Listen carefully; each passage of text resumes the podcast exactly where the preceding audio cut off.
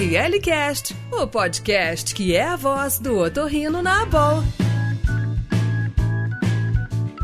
Bem-vindos ao RLcast, o podcast da Abol. Eu sou Alexandre Ordones, eu sou otorrino, atual presidente do Comitê de Comunicações da BOL, doutor em otorrino pela USP e atualmente trabalho na Santa Casa de Passos, Minas Gerais. E eu sou Luciano Gregório, professor adjunto da Universidade Federal de São Paulo, Escola Paulista de Medicina e fellow do Mass Pioneer Infirmary lá na Harvard Medical School em Boston. E este será um espaço para troca de experiências, trazendo sempre aspectos das vivências relacionados a temas otorrinolaringológicos, saúde e bem-estar. E o tema de hoje será distúrbios do sono, fenótipos, novas modalidades de tratamento e apneia de difícil controle. E hoje, Luciano, nós vamos ter dois convidados super especiais que dominam amplamente esse assunto: a Haddad e o Fabinho Caparrós. Dois feras. Bem-vindos! Olá a todos, sou Fernanda Haddad, sou professora do Departamento de Otorrinolaringologia e Cirurgia de Cabeça e Pescoço da Unifesp. Queria agradecer o convite, Luciano, Alexandre, e dizer que eu estou super feliz de participar desse ORLcast aqui ao lado do,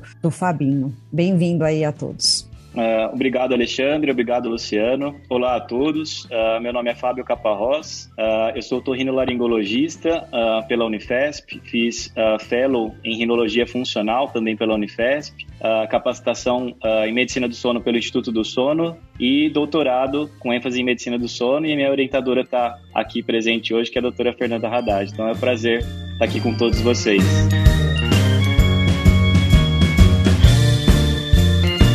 Bom, então vamos lá. Fabinho, para tirar logo o esqueleto do armário sobre o tema apneia e trazer o novo pro RLCast. Vamos lá. Você deu uma aula disso lá na França que recebeu muito elogio de grandes nomes no sono. Você consegue falar, óbvio, em linhas gerais, porque é muita coisa, né? Mas falar um pouco sobre os fenótipos do sono para gente? É, é, claro, Luciano. Bom, uh, os fenótipos, eu acho que são as características macroscópicas, né, diferentes de indivíduos que têm a, a mesma doença. Então, quando a gente pega um, um paciente que é obeso, pescoço curto, uh, tem idade mais avançada, a gente, lógico que vê que é diferente de uma mulher que está próximo da perimenopausa, que é magra, e nós observamos que são fenótipos diferentes. Então, essa característica macroscópica é o fenótipo. O termo que a gente tem usado hoje em dia é o endótipo, que seria a característica intrínseca que vai determinar esses graus de fenótipos. Então, um comprometimento anatômico, por exemplo, obviamente desse paciente que é obeso, que tem pescoço curto, é diferente de uma mulher do perimenopausa que tem mais hipopneia e restrição de fluxo por volta dos 40, 50 anos. Então, esse seria o comprometimento anatômico, talvez o primeiro endótipo que a gente poderia falar. Como que surgiu essa, essa história dos endótipos? Então, a partir de 2013, em laboratório, eles viram que uh, pacientes que tinham a mesma pressão crítica de fechamento, na verdade, alguns deles desenvolviam apneia e outros não. Então deveriam ter alguns outros fatores determinando isso. E eles viram que basicamente eram esses quatro fatores. Então, os fatores uh, anatômicos, uh, o que eles chamaram de baixo limiar de despertar, que resumidamente o paciente ele desperta antes do tempo com pressões na hipofaringe não tão negativas, o high loop gain, que a gente pode resumir uh, como um, uma instabilidade do controle ventilatório e a, a, a, baixa resposta muscular ou a baixa efetividade muscular. Quer dizer, o músculo, principalmente os dilatadores da faringe, o genioglossos, não respondem de maneira adequada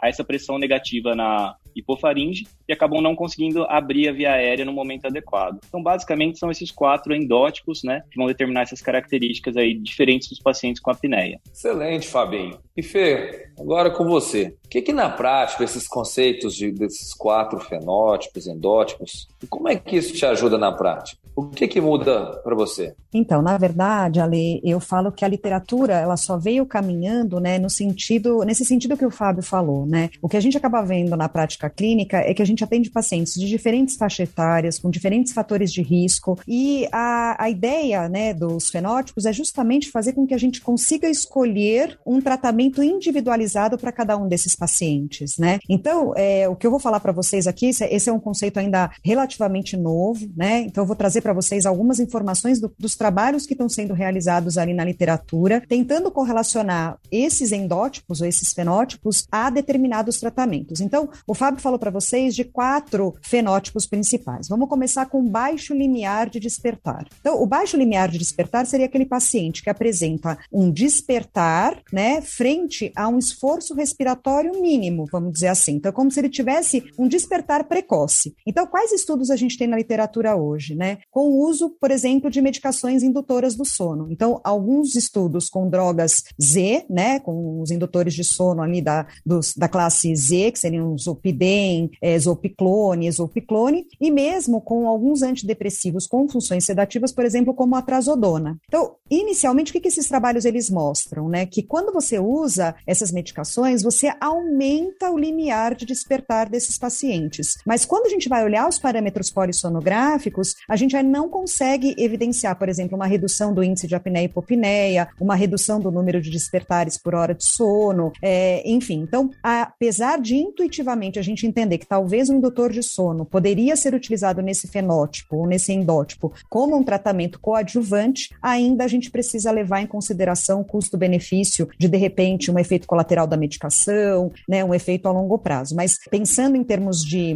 é, de tratamento é, relacionado a endótipo, essa seria uma, uma das possibilidades quando a gente olha na literatura. Vamos pensar no fator muscular, então, que o, o Fábio comentou também, né? Então, existem trabalhos, por exemplo, que utilizaram a atomoxetina e a oxibutinina, que são duas medicações que agem em neurotransmissores ali, né, na região do nervo hipoglosso. E os trabalhos, eles mostram, né, são trabalhos também bem iniciais, enfim, mostrando que quando eu uso as drogas em é, adjuvância, né, as duas drogas juntas, eu começo a ter um benefício ali, reduzindo o índice de apneia e hipopneia, melhorando saturação, embora esses pacientes ainda, né, que tenham participado desses estudos, ainda mostrem ali uma apneia residual, né? E nessa mesma linha do fator muscular, a gente teria então agora o neuroestimula, né, a neuroestimulação do hipoglosso também, que talvez fosse é, bem orientada para esses pacientes. Para o high loop gain, alguns estudos com acetazolamida e com suplementação é, de O2, né? E aí, eventualmente, é,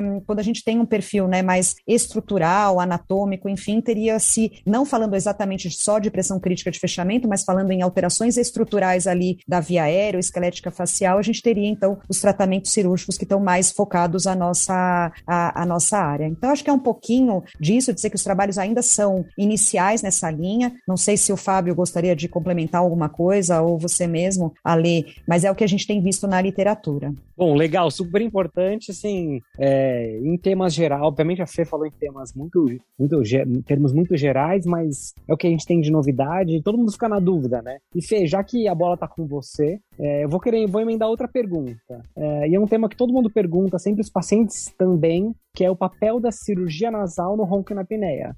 Ela pode ser aplicada sozinha, deve ser sempre acompanhada de radioterapia, ela melhora a adaptabilidade do CPAP ou não? É, eu, eu brinco que essa parte da, da cirurgia nasal, né, Lu, eu gosto muito de falar, porque eu falo que a, o papel primordial da cirurgia nasal é fazer o paciente respirar melhor, né? Então, ele vai ter um papel secundário ou adjuvante quando a gente fala em sono, em qualidade de sono, quando a gente está falando em termos de distúrbio respiratório, né? Enfim. Então, eu acho assim, via de regra, os trabalhos da literatura, eles mostram que a cirurgia nasal isolada, ela tem um impacto muito pequeno quando a gente quer melhorar os parâmetros respiratórios polissonográficos, né? Mas ela tem um papel coadjuvante importante na adaptação do CPAP, no sucesso do aparelho intraoral, enfim. Então, os pacientes que apresentam melhores resultados quando a gente pensa em cirurgia nasal isolada são aqueles pacientes que onde a gente não tem tantos outros comemorativos, né? Então, por exemplo, pacientes que a gente não tem uma obesidade associada, ou pacientes mais jovens com doenças mais mais leves, enfim, são os pacientes que acabam se beneficiando, às vezes, com a cirurgia nasal como um tratamento isolado, vamos dizer assim. Mas a imensa maioria dos pacientes, uh, eles necessitam uma complementação de tratamento. Então, acho que sim, quem mexe com pacientes que usam CPAP sabem o quanto o nariz ele é importante, né? A verdade é a interface que a gente faz entre o, o CPAP né, e o paciente é a máscara, e de preferência a máscara nasal, então, sem dúvida nenhuma. E não esquecer do papel adjuvante, às vezes, em complementação complementando o tratamento com o aparelho intraoral ou com uma fonoterapia, enfim. Então, acho que o papel do nariz dentro da otorrinolaringologia ele já é uma coisa bem estabelecida e é, em relação à apneia, no meu ponto de vista, eu acho que ele tem um papel adjuvante na maior parte das vezes, mas não menos importante. Acho que é essa, esse o conceito. Excelente. Mas já que estamos falando do CEPAP, é, Fabinho e Fer, queria saber quando vocês indicam CEPAP, vocês têm algum segredo, alguma receita especial para aumentar a adesão e a aceitação, né? Você mostra fotos de um CEPAP, às vezes até uma máscara no consultório, o paciente pega, nossa, eu não vou dormir com isso. Como é que vocês fazem? Como é que vocês convencem o paciente de usar? E outra, vocês ainda mandam para titular, laboratório de sono, fazem aquela titulação domiciliar com alto CEPAP. Como é que vocês fazem? Alexandre, essa, acho que essa primeira conversa com o paciente sobre o CEPAP é importante perder alguns minutinhos e acho que é o que determina talvez a facilidade que ele vai ter talvez com o aparelho, não só o fisioterapeuta conversar com ele. Mas assim, de maneira geral, eu sempre gosto de trabalhar junto com o fisioterapeuta, né? A gente faz uma carta com os parâmetros iniciais. E também a gente mostra alguns tipos de máscara, assim, se você não tem máscara no consultório, você pode fazer mostrar a, as fotos na internet, mostrar que existe a possibilidade de jogar o circuito para trás. Uh, isso esteticamente, às vezes o paciente prefere também, dá maior liberdade de movimento. Uh, a máscara sempre nasal exclusiva, se, se uh, nessas possibilidades. O umidificador, eu acho que sempre que possível, ele ajuda um pouco também nas queixas de, ah, de nariz seco, né, que o paciente acaba tendo. E os outros parâmetros, eu acho que é muito individual. A rampa, por exemplo, a gente gosta de perguntar para o paciente quanto tempo ele demora a dormir e se ele tem alguma dificuldade, a gente ajusta para o máximo, que seria 30 minutos. E o alívio de pressão respiratória também eu acho que é algo meio empírico que a gente acaba fazendo, mas uh, pacientes que você tende a achar que vão ter uma pressão menor, talvez você precise de um centímetro no máximo, né? Ou, ou nível 1. Uh, ah, e pacientes que a gente acha que vai ter uma pressão maior, talvez o mais obeso, a gente ajusta para 2 ou 3 nesse caso, às vezes facilita. E depois de 15 a 30 dias você ajustar esses parâmetros conforme a, o primeiro mês aí de uso. É, só complementando, eu acho que isso que o Fábio falou é uma coisa que é, é super importante, né? Você sensibilizar o paciente, explicar para ele que ele vai passar por um período de adaptação e apesar dos CPAPs hoje eles terem uma série de recursos, né? Se a gente for olhar na literatura, a gente vai ver que talvez os, os, os recursos que acabem fazendo com que o paciente utilize mais o, o aparelho, né? Talvez estejam nos programas de educação, né? Então, enfim, o fato do, do paciente usar um alívio expiratório ou não, usar um aparelho no modo automático, pressão fixa, o que a gente vem, vem tem visto aí ao longo da, do tempo é que isso acaba não, não é, variando tanto em relação à, à adesão. Mas para aquele paciente em especial que está tendo dificuldade, eu acho que faz a diferença, né? Então eu acho assim, caso a caso, entender o que é que causa dificuldade para cada paciente é, in, de forma individual para que a gente possa fazer esses ajustes. E pessoal, vocês já tiveram algum caso que o uso do alívio expiratório piorou a apneia do paciente? Então, Ale, isso é uma coisa que vale a pena a gente falar, né? Porque o alívio expiratório ele veio para dar conforto ao paciente quando ele vai expirar o ar, né? Então ele começa a fazer sentido, acho que inicialmente, naqueles pacientes que precisam de pressões mais elevadas e que provavelmente, né, ou que possivelmente poderiam ter essa dificuldade. Mas esse fato que você está trazendo é um fato bem legal e bem interessante que a gente vê na prática clínica. Então, às vezes o paciente ele está usando lá uma pressão pequena, lá 10, 12 centímetros de água, 10 centímetros de água e está com alívio de pressão. Quando eu acompanho pelo relatório de cartão de memória e vejo que eventualmente esse paciente está fazendo algum evento residual, estou olhando lá, acompanhando a curva de fluxo e vejo, ao invés de aumentar a pressão terapêutica do CEPAP, uma estratégia às vezes é tirar o alívio, de, o conforto, né? Então, muitas vezes, sei lá, ele está com alívio nível 2 ou nível 3, eu tiro esse alívio e não há necessidade, muitas vezes, de você elevar a pressão de uso do CEPAP. Então, acho que isso é um conceito bem importante, porque às vezes é uma tecnologia que a gente quer usar para o bem e, eventualmente, ela pode limitar a terapia. Então, acho que foi super bem lembrado e acho que vale a pena é, a gente ter esse cuidado quando acompanha os pacientes ali pelo relatório de, de cartão, né? Pelo, pelo acompanhamento. Sensacional. E, Fabinho, agora sobre a telemonitorização durante o tratamento com CEPAP. O que você acha? Você acha que realmente facilita para o paciente? Melhora a adesão? Como é que você faz? Eu acho que ajuda bastante, Alexandre. Então, uh, que eles preconizam, né, deles uh, fazerem semanalmente no primeiro mês e depois trimestralmente ao longo do primeiro ano. Então, eu acho que essa seria a situação ideal em relação ao telemonitoramento do CEPAP. Eu acho que aumenta, sim, a adesão. Não sei falar sobre números sobre isso, mas eu acho que acompanhar mais de perto, principalmente no primeiro mês, que é o mais crítico, assim, na prática, aumenta bastante a adesão e o sucesso do tratamento. Só complementando, né, falando um pouquinho da telemonitorização, porque isso foi uma coisa que veio antes da pandemia. Eu acho que com a pandemia a gente acabou podendo aproveitar um pouco mais, né, esse cenário de toda a, o suporte à distância que é dado aos pacientes, né. Então, alguns trabalhos da literatura mostram, eles comparam o acompanhamento tradicional, presencial com a distância e eventualmente a gente acaba vendo, né, que diminui custo com visitas, é, enfim, menos absenteísmo do paciente, às vezes, né, de ter que faltar para ir à, à consulta, enfim. É, mas é uma técnica que também traz algumas limitações, né? Então, alguns pacientes, por exemplo, com mais idade, têm dificuldade para é, ter acesso a esse tipo de tecnologia, é, diminui um pouquinho o contato ali entre paciente e o profissional de saúde que vai estar tá manejando. Agora, acho que a grande vantagem, né, é você conseguir fazer modificações em tempo real. Né? Então, eu posso acompanhar meu paciente dia a dia, eu posso fazer intervenções mais precoces, né? E no passado é o que o, que o Fábio falou, né? O fato do paciente começar a usar bem o aparelho ou o uso nos primeiros 15 dias, nos primeiros três meses, ele vai ser preditor do uso a longo prazo. Então, eu acho que foi uma tecnologia, né, que veio para somar, tirando, né, algumas é, exceções ali do que eventualmente, né, existe algum grupo de pacientes que pode não se adaptar tão bem a esse tipo de, de tecnologia. Mas eu acredito que é uma tecnologia que veio realmente para somar. Você está ouvindo ORL Cast. É incrível. Fê, parabéns, Fabinho. Incrível. O podcast está demais. Bom, vamos continuar então falando agora de insuficiência de válvula nasal. É um tema é, difícil porque não tem tanto artigo publicado sobre o tema. Não é um problema diagnosticado facilmente. Às vezes a gente perde o diagnóstico, né? É, ou o paciente já vem com uma cirurgia nasal e com uma insuficiência de válvula nasal. Eu sei que lá na escola vocês estão até pesquisando, né, Fê, sobre insuficiência de válvula e apneia. Então, qual que é o real papel da insuficiência de válvula? O que, que acontece e o que, que, que, que tem a ver com a apneia do sono? Então, Lu, na verdade é assim, né? Eu falo que a, a dentro da otorrinolaringologia também, a válvula nasal, ela tem que ser né, teoricamente melhor investigada ou melhor abordada. Né? Então, eu vou falar especificamente em relação ao sono. Né? A gente praticamente não tinha trabalhos nenhum na literatura falando da avaliação de válvula nasal para pacientes com apneia obstrutiva do sono. Então, como é que começou essa história? No passado, foi se tentado o uso de dilatadores nasais. Né? Então, alguns estudos na literatura que usaram dilatadores nasais externos ou dilatadores nasais internos em pacientes com apneia obstrutiva do sono, mas, na verdade, esses estudos eles não,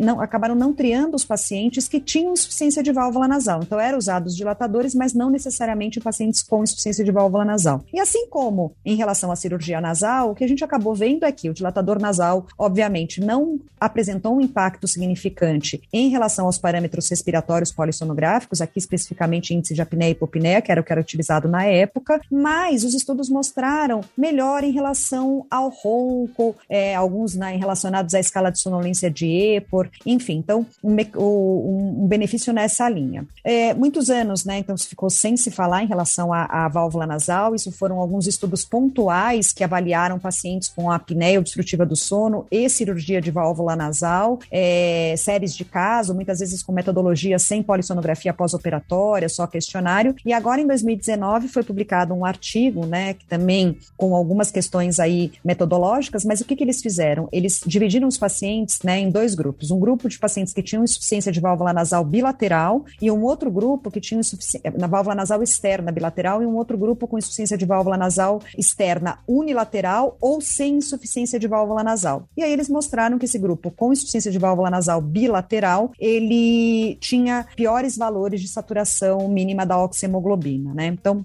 obviamente que é um N amostral muito pequeno, né, que foi utilizado nesse estudo. E aí, dentro lá, né, lá na, na Escola Paulista, a gente está conduzindo um trabalho ali, né, com colegas, né, de doutorado e mestrado envolvidos nessa, nessa pesquisa, onde a gente está separando os pacientes com apneia obstrutiva do sono que apresentem insuficiência de válvula nasal externa ou interna. Esses pacientes, eles estão usando dilatador nasal antes da cirurgia e aí são submetidos à, à, à cirurgia nasal e aí a gente vai avaliar depois por questionários, polissonografia, enfim, então eu ainda não tenho esses dados para trazer para vocês, mas, né, assim, espero que aí no próximo, no próximo podcast a gente consiga aí trazer alguns resultados dessa, dessa pesquisa. Basicamente o que a gente faz é, é o diagnóstico através de uma inspiração levemente forçada, a gente identifica se existe essa colapsabilidade e aí utiliza a manobra de cota ou cota positiva para fazer, né, para fechar o diagnóstico e incluir esse paciente na, na pesquisa. Estou ansioso por novidades, Fê. É, Fabinho, vamos falar um pouco então de novidade também sobre aplicativo. Tem muito paciente que chega no consultório com um aplicativo que chama SnoreLab, tem vários aplicativos, na verdade. Ele chega mostrando, olha, tem o apneia, o ronco. O que, que você acha? Você acha que tem validade isso? Ele é usado para diagnóstico? Você acha que um dia, alguma hora, vai ser, vai ser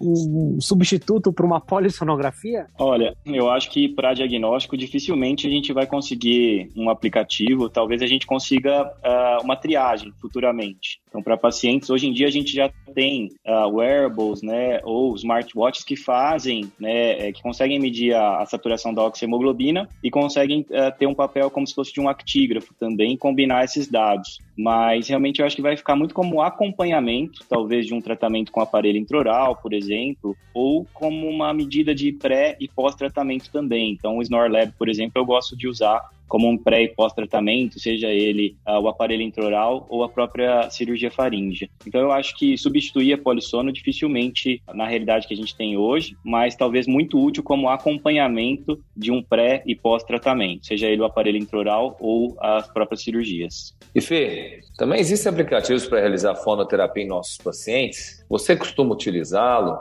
Quais pacientes têm benefício na fazer essa fono, esses exercícios de fonoterapia e como eles funcionam? Então, Ale, na verdade, assim, acho que a fonoterapia foi crescendo também bastante ali, aí ao, no, ao longo dos últimos anos, né? E assim, na minha prática clínica, eu acabo encaminhando para uma colega fonoaudióloga. Porque o que, que eu acredito, né? Eu acredito que, é, apesar de existirem um grupo de exercícios que vão ser comuns a vários pacientes com apneia obstrutiva do sono, assim como a gente escolhe a cirurgia baseado na anatomia daquilo que a gente enxerga, né? Eu acho que a fono também escolhe o tipo de exercício que ela vai aplicar para cada paciente, dependendo dos achados que ela entende que são importantes no exame que ela vai fazer, né? Quando a gente vai para um aplicativo, a gente acaba padronizando, né? Então, é como se todos os pacientes fossem fazer o mesmo tipo de exercício. Né? Então, eu não tenho muita experiência com esses aplicativos, assim, na minha prática clínica, e o que existe na literatura, eu fui fazer até um levantamento agora recentemente, né? É uma aplicativo que eles chamam de Airway Gym,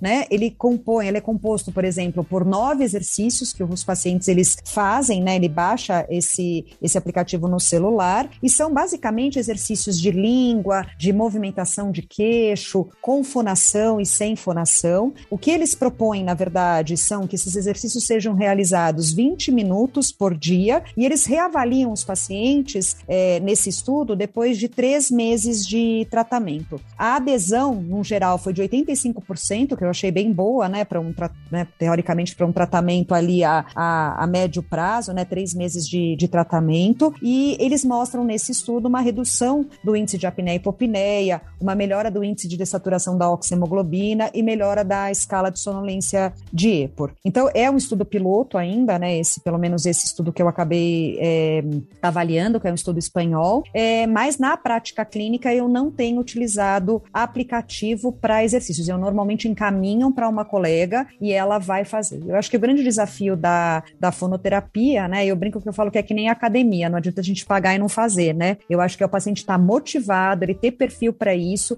e fazer direitinho, e a gente também saber escolher, né, qual seria o paciente que se beneficiaria mais com esse tipo de, de tratamento. Então, uma coisa que eu gosto bastante, às vezes, em pacientes que têm quadros mais leves, né? E quando a gente fala leve, a gente não está falando do índice de apneia e hipopneia né? Não vamos entrar nessa seara, mas vamos pensar assim: é isso, às vezes você associar, né, se ele precisar fazer algum tratamento cirúrgico, depois se reabilitar com a exercício, fonoterapia, aparelho intraoral, então entender também que os tratamentos para apneia obstrutiva do sono, na imensa maioria das vezes, eles não excluem um ao outro. Pelo contrário, são pacientes que são, são tratamentos que às vezes se associam. Então, quando eu estou conversando com o meu paciente, eu vou mostrando para ele um panorama, é, vou mostrando quais são os tratamentos que poderiam ser melhor indicados no caso dele, e ele, em adjuvância, né, em, concomitância, ele me ajuda a escolher essa estratégia de, de tratamento. Então, a fonoterapia ela entraria nessa linha. Não sei se alguém tem algum, alguma experiência aqui com esses aplicativos para exercícios, para fono, mas essa é a experiência que eu tenho tido aí na minha,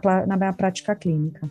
Eu acho que o Airway Gym tem a vantagem do custo, né? Talvez ali um custo baixo o paciente consegue, mas até uma própria crítica também, quando você olha lá e o paciente reclama um pouco dessa, dessa ideia, é que alguns exercícios a pessoa tem que encostar a língua no iPhone, né? Então, é, existe uma resistência para isso também, e eu particularmente acho que você encaminhar por uma fono, o paciente ele acaba levando um pouco mais a sério, né, também. Apesar de eles terem tido 85% de sucesso aí no trabalho, eu acho que seria um recurso para alguns pacientes muito específicos essa questão do aplicativo para fonoterapia. É, na verdade, Fal, eles não é, é, assim, eles usam é 85% de adesão, né, que eles falam. Ah, o sucesso, entendi. ele teve uma redução média, até vou passar para vocês, uma redução média do índice de apneia e hipopneia de 44 para 20 e o índice de dessaturação de 36 por hora para 19, né? Então é, mas foi bem, mas exatamente isso, né? Ele, o paciente tem que ter contato da língua com do queixo, da língua, da bochecha com o, o celular, né? Celular. Então é isso mesmo.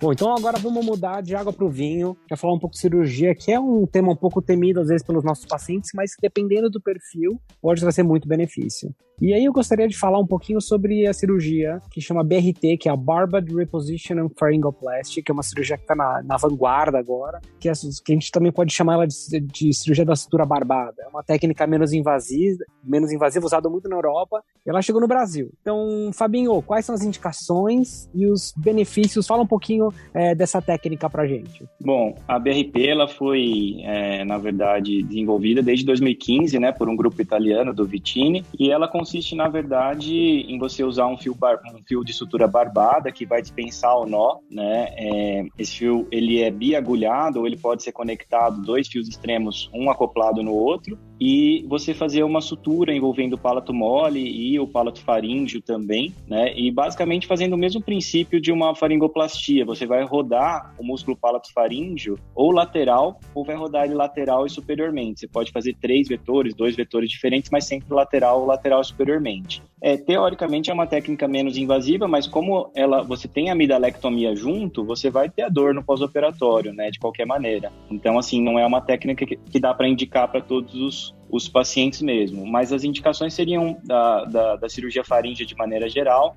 Então, pacientes Uh, o tamanho da amígdala, nesse caso, não, não importa tanto. Uh, uma Lampate 1, 2 e 3 vão responder melhor do que uma Lampate 4, por exemplo, que você tem um pouquinho de, de chance maior de obstrução em base da língua. Uh, alterações craniofaciais a gente acaba não indicando, então, uh, retrognatia, hipoplasia maxilar. E o IMC, normalmente, a gente prefere abaixo de 32. Essas seriam as indicações. Na minha opinião particular, eu acho que é uma técnica que a vantagem é que você pode fazer em pacientes amidalectomizados. Né? Não que a faringoplastia não possa ser feita em pacientes amidalectomizados, mas a, a BRP ela permite essa, essa, essa indicação também. Então, na minha opinião, seria essa a vantagem. Bom, e sobre sonendoscopia? Eu sei que, Ale, você é um cara que anda fazendo bastante. E quais casos a sonendoscopia pode ajudar? Qual a indicação? Como se faz? Tem que ir para o centro cirúrgico? Faz do consultório para quem nunca ouviu? Com anestesista em sala? Sem anestesista em sala? Que aparelho que usa? Conta pra gente sobre a, a sua experiência. É claro que Fabinho e a Fê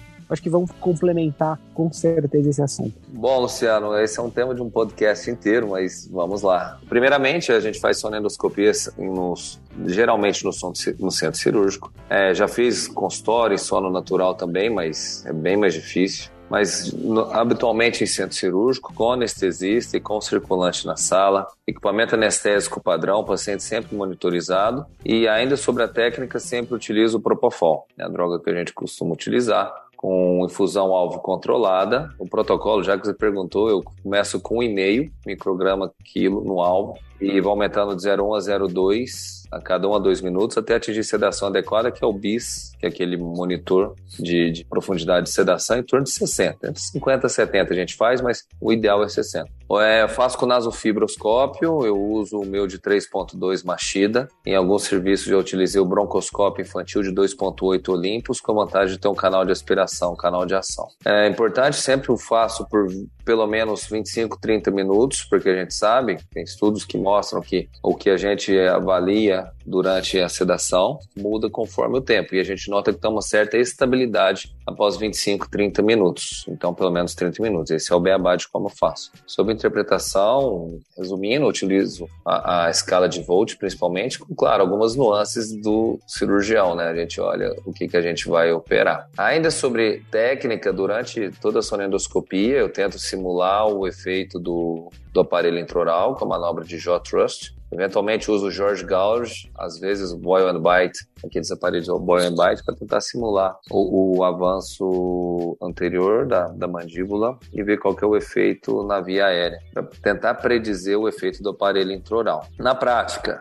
na minha prática, né, eu não faço avanço maxilomandibular, não faço cirurgia de hipofaringe, mas eu utilizo muito para, resumindo, né, eu utilizo muita sonendoscopia para avaliar uma possível faringoplastia lateral. Eu tendo a fazê-la, principalmente naqueles pacientes que não têm obstrução de hipofaringe, e utilizo também para os resultados da sonendoscopia para contraindicar procedimentos cirúrgicos adicionais. Hoje eu acho que eu utilizo até mais para contraindicar do que realmente para indicar. E aí eu mostro para o paciente, olha como é que funciona a sua, o, o, sua garganta né, durante o seu sono, veja como é que você fecha sua garganta, e isso é um argumento muito grande para o paciente usar CPAP. Tem vários casos que eles começaram a usar CPAP depois de uma sonendoscopia. Ah, na, na, rotina, tá, é, uma maneira que a gente consegue utilizá-la é no, na indução da cirurgia de septoplastia e turbinectomia. Né? Logo antes da, da, anestesia geral, a gente pede para fazer um protocolo de sedação com propofol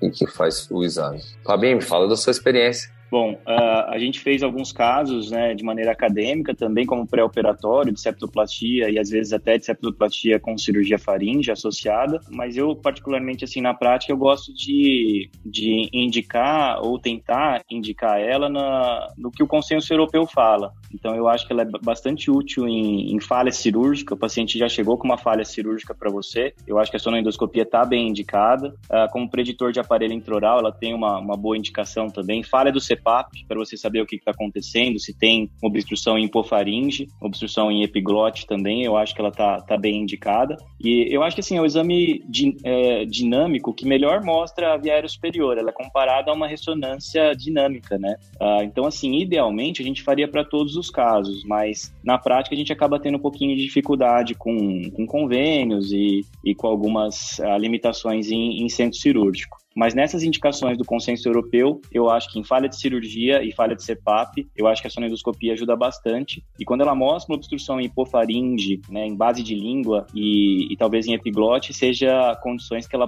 pode ajudar a mudar a conduta e mudar o desfecho, melhorar o tratamento desse, desse paciente também. Como você falou, para contraindicar alguns casos de cirurgia faringe também, eu acho que é uma, uma coisa bastante útil na sonendoscopia. É, acho que eu só vou complementar aqui, eu estou super de acordo com o que o Alexandre Fábio falaram, e acho que a gente tem que levar em consideração né, o máximo de recursos que a gente tiver na tomada de decisão quando a gente for escolher um tratamento para o paciente. Né? Então, a gente veio conversando aqui o tempo todo falando da necessidade de se estabelecer endótipos, fenótipos, clínica do paciente, comorbidade, gravidade da doença, enfim. E eu acho que a sonendoscopia ele vem nesse cenário também, né? Da gente tentar ser um pouco mais assertivo, seja na indicação ou não de um tratamento cirúrgico, seja na indicação ou não de um tratamento clínico. Então, lá na, lá na Escola Paulista, que a gente tem feito exatamente isso. É, na indução anestésica da, da cirurgia, a gente faz a sonendoscopia para ter esse relato também e depois fazer o acompanhamento e entender, olha, um paciente que falhou no tratamento ou não, tinha algum achado diferente ou não. Então, eu falo que apesar da gente falar, né, que é, esses estudos, eu falo já há bastante tempo que a gente vem fazendo a sonendoscopia no, nos pacientes lá do pré-operatório, né, durante a indução anestésica, mas eu acredito que daqui a algum tempo a gente gente tenha realmente um volume é, substancial de pacientes que possa trazer essa resposta para a gente, né? Quais foram os pacientes que tiveram insucesso, se a gente teve algum achado na sonendoscopia que fosse determinante ou não. Então, acho que é isso. Acho que a gente tem que somar né, a somar todos os critérios, os fatores que cada paciente tem nessas tomadas de, de decisão. Então, super de, de acordo. Muito bom. ORL Cast, o podcast da Boa. O papo foi fantástico, mas a gente tem que finalizar por aqui. Super obrigado pela presença de vocês aqui no RLCast e também obrigado aos nossos ouvintes. Uh, vocês podem conhecer um pouco mais da nossa sociedade, a ABOL CCF, no site www.aborlccf.org.br. Muito obrigado. Obrigada a todos. Queria também agradecer mais uma vez a oportunidade é, de participar do ORLcast e de fazer parte aqui né, dessa, desse ORLcast junto com o Luciano, Fábio e Alexandre. Obrigado a todos também. Eu queria agradecer a oportunidade de estar presente com o Luciano, meu colega de residência, de fellow, a doutora Fernanda, minha orientadora de doutorado, e o Alexandre, um colega que a gente sempre encontra nos congressos e já teve a oportunidade de conversar bastante sobre sonendoscopia também. E muito obrigado a todos os ouvintes. Obrigado, Fábio. Obrigado, Luciano. Obrigado, Fê, por estar aqui. Obrigado a você que nos ouviu, nosso associado. Espero vocês no nosso próximo RLCast, sempre às sextas pela manhã. Um grande abraço a todos.